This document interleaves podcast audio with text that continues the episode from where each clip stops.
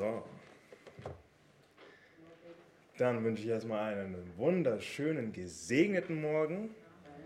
Gott ist wirklich gut, wie immer eine unglaubliche Ehre, das Wort Gottes mit euch teilen zu dürfen. Und heute ist wieder einer dieser Tage, den ich nicht mit dem Gebet starte, sondern erstmal mit dem Bibelvers.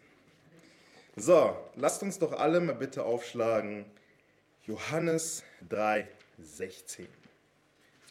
Diesen Vers können viele sicher schon auswendig, aber wir schlagen ihn dafür trotzdem auf. Und wer ihn gefunden hat, sagt natürlich, Gott ist gut. Amen, Amen. Amen, Amen. So, jetzt habe ich ihn auch mal gefunden. So, Johannes 3, Vers 16 sagt uns, denn, denn also hat Gott die Welt geliebt, dass er seinen eingeborenen Sohn gab, auf dass alle, die an ihn glauben, nicht verloren werden, sondern das ewige Leben haben. Oder eine andere Übersetzung sagt, denn so sehr hat Gott die Welt geliebt. Halleluja. Herr, ich danke dir für dein Wort. Ich danke dir, Herr, dass wir diesen heutigen Morgen wieder mit dir starten dürfen, dass wir heute wieder in deinem Hause sein dürfen und dass wir die Möglichkeit haben, tagtäglich uns von deinem Wort zu nähern. Herr, wir glauben daran, dass dieses Wort wirklich Macht und Autorität hat und dass wirklich durch das Opfer deines Sohnes Jesus Christus uns allen hier vergeben wurde. Deswegen möchten wir auch heute Morgen wieder ein Stück weiterkommen, möchten ein Stück näher an dich wachsen und möchten wirklich eine Beziehung zu dir aufbauen, Herr, die wir so vielleicht davor noch nie hatten, Herr. Wir glauben, an, wir glauben daran, dass du heute wieder Übernatürliches machen wirst und sagen im Namen Jesus Christus. Amen. Amen, Amen. Amen. Johannes 3,16. Äh, wie kam ich eigentlich auf diesen Vers?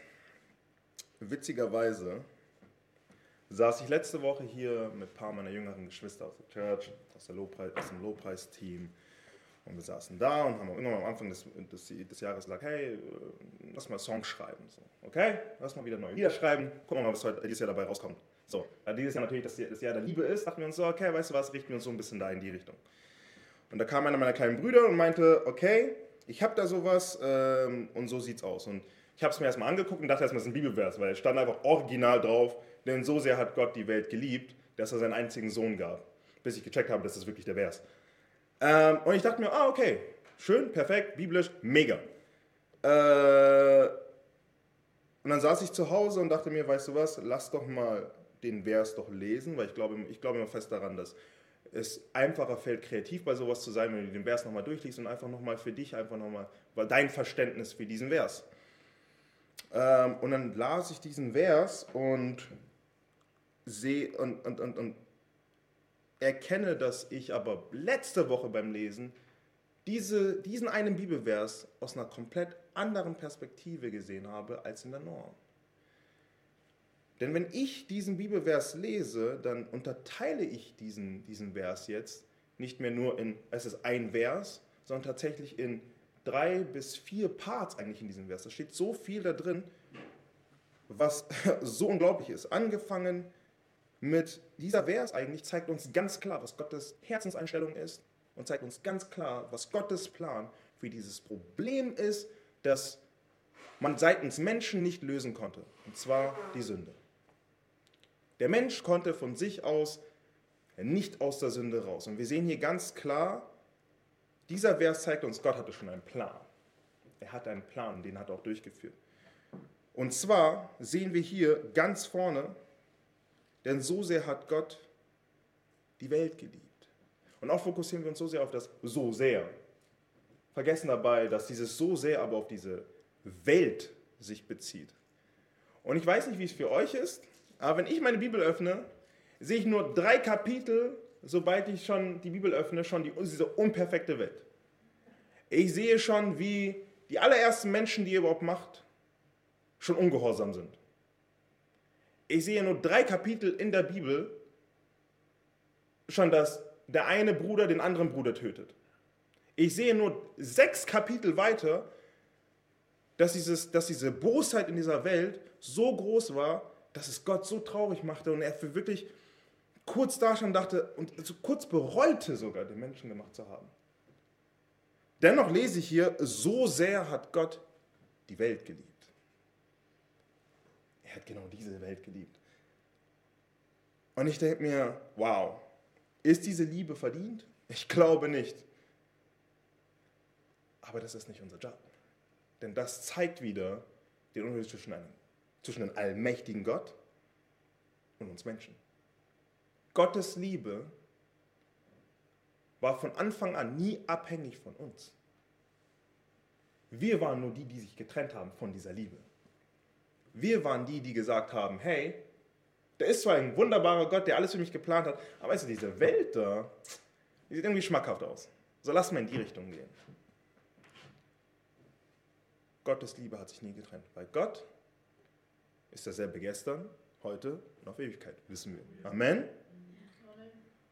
Und das hat mir aber nochmal gezeigt, dass dieser Bibelvers, wenn wir von, vom verlorenen Schaf reden, von dieser verlorenen Münze und auch vom verlorenen Sohn, wie krass das doch eigentlich ist, dass wir, die eigentlich verloren waren, dass Gott sagt, weißt du was, ihr habt euch von mir getrennt, aber ich will euch trotzdem nachlaufen. Ich möchte euch trotzdem die Hand ausstrecken. Ich möchte trotzdem euch eine Möglichkeit geben, zurück zu mir zu kommen.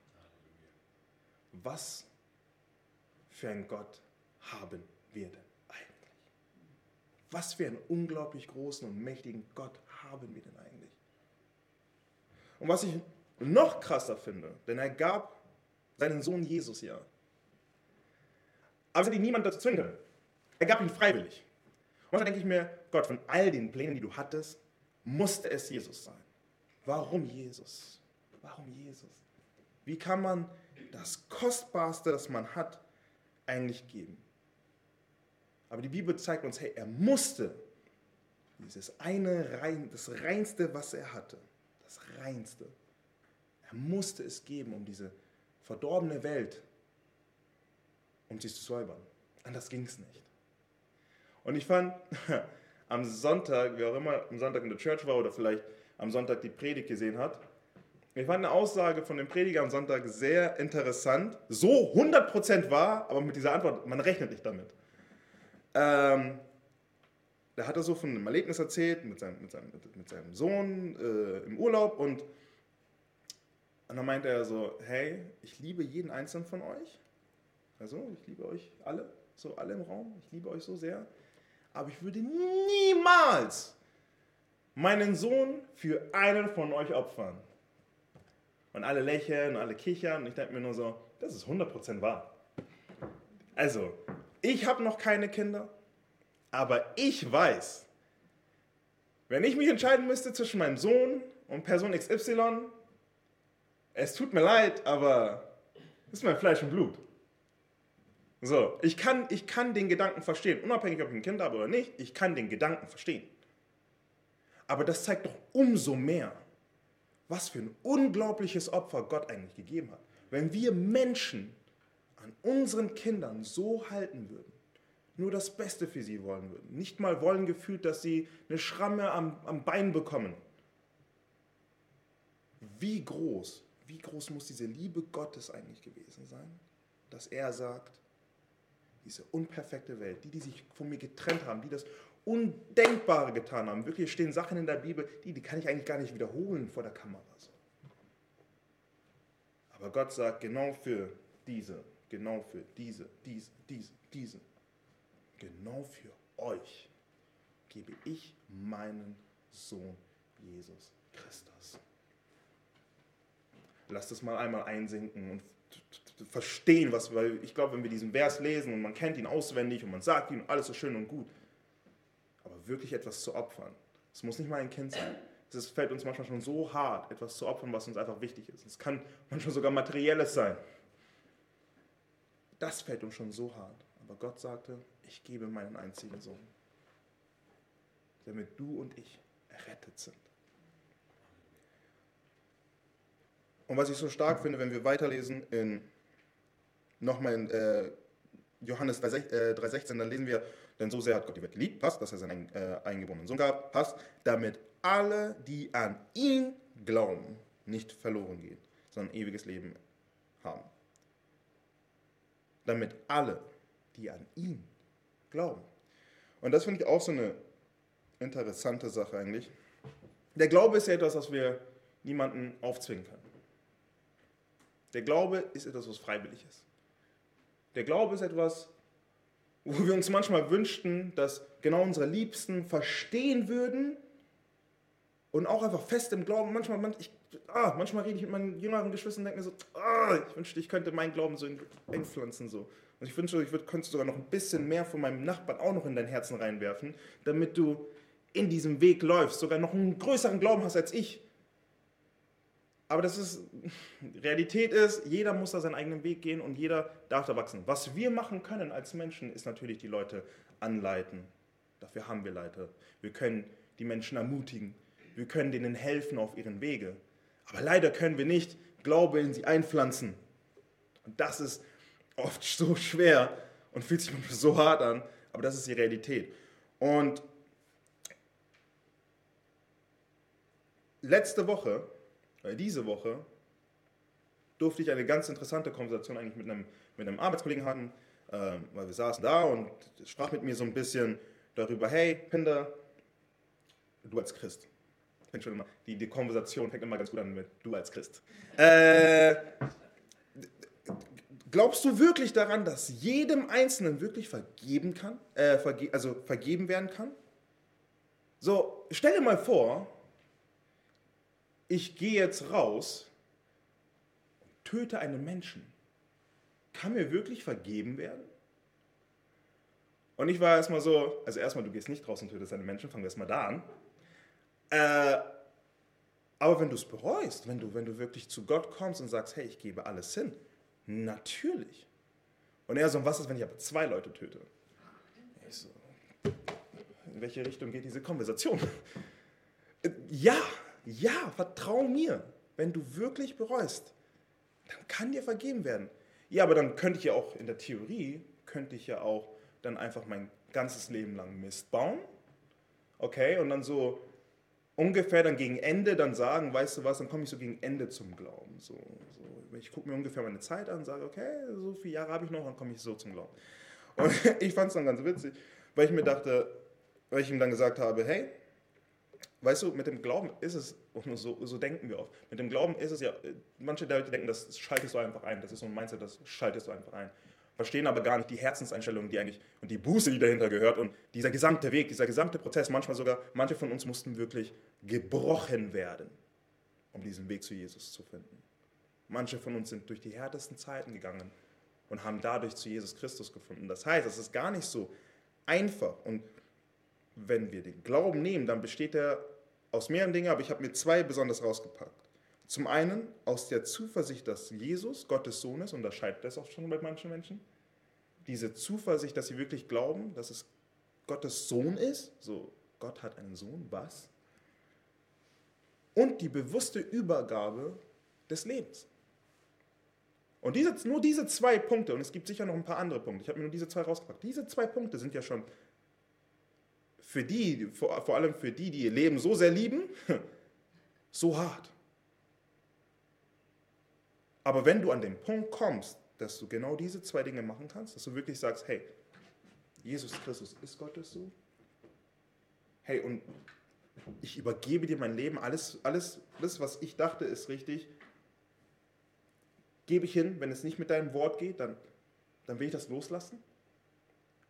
Dieser Prozess, ist ein Prozess, den, den kannst du nicht einfach mal machen. Und als, ich da, als wir dann fertig waren mit der Konversation, war er dann erstmal so ein bisschen erstaunt. Er so, oh, okay, okay. Ich so, hey, ich liebe diese Konversationen und ich liebe es, Menschen aber auch zu zeigen, dass unabhängig, wann du angefangen hast mit dem Glauben, unabhängig, ob du jetzt schon damit aufgewachsen bist oder später, unabhängig davon, Gott ist bereit, dich zu jedem Zeitpunkt aufzunehmen.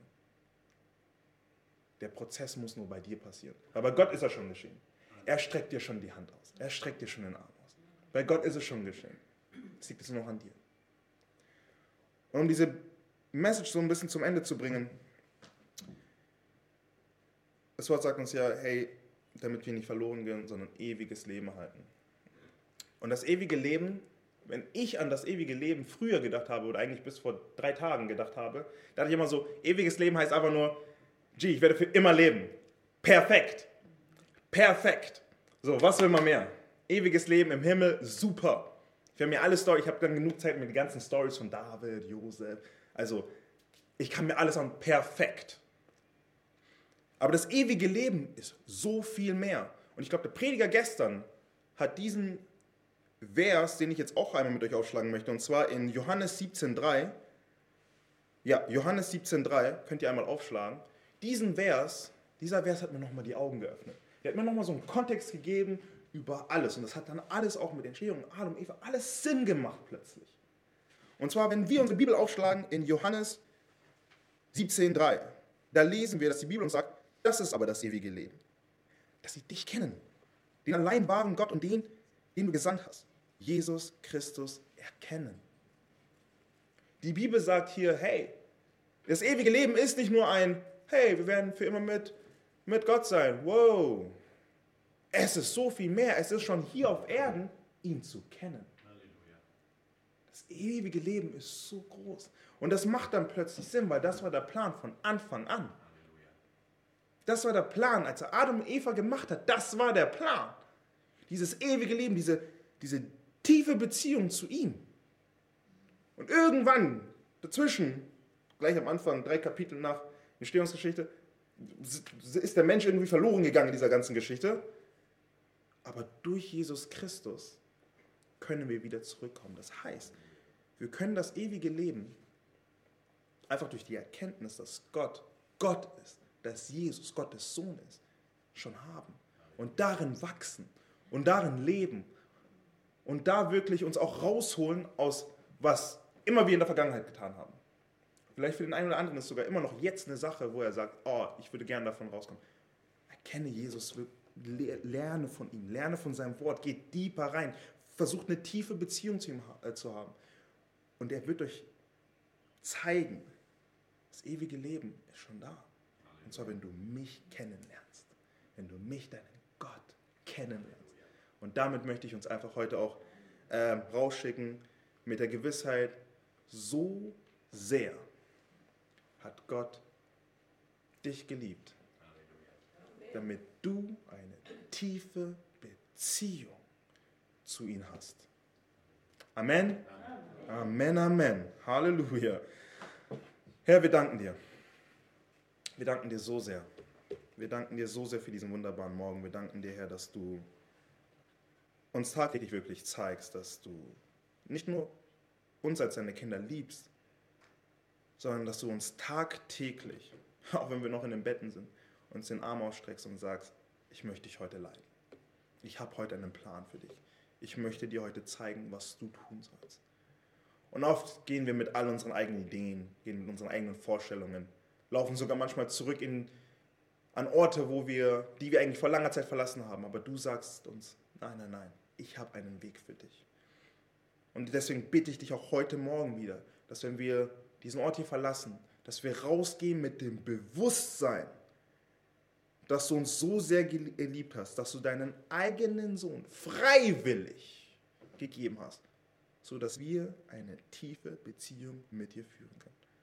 ich glaube daran, dass dieses Wort Macht hat. Und ich glaube daran, dass dein Wort uns verändern kann. Und ich glaube daran, Herr, dass du wieder Großes heute vorhast. Deswegen danke ich dir von ganzem Herzen. Lobe und preise dich und sage im Namen Jesus Christus Amen, Amen.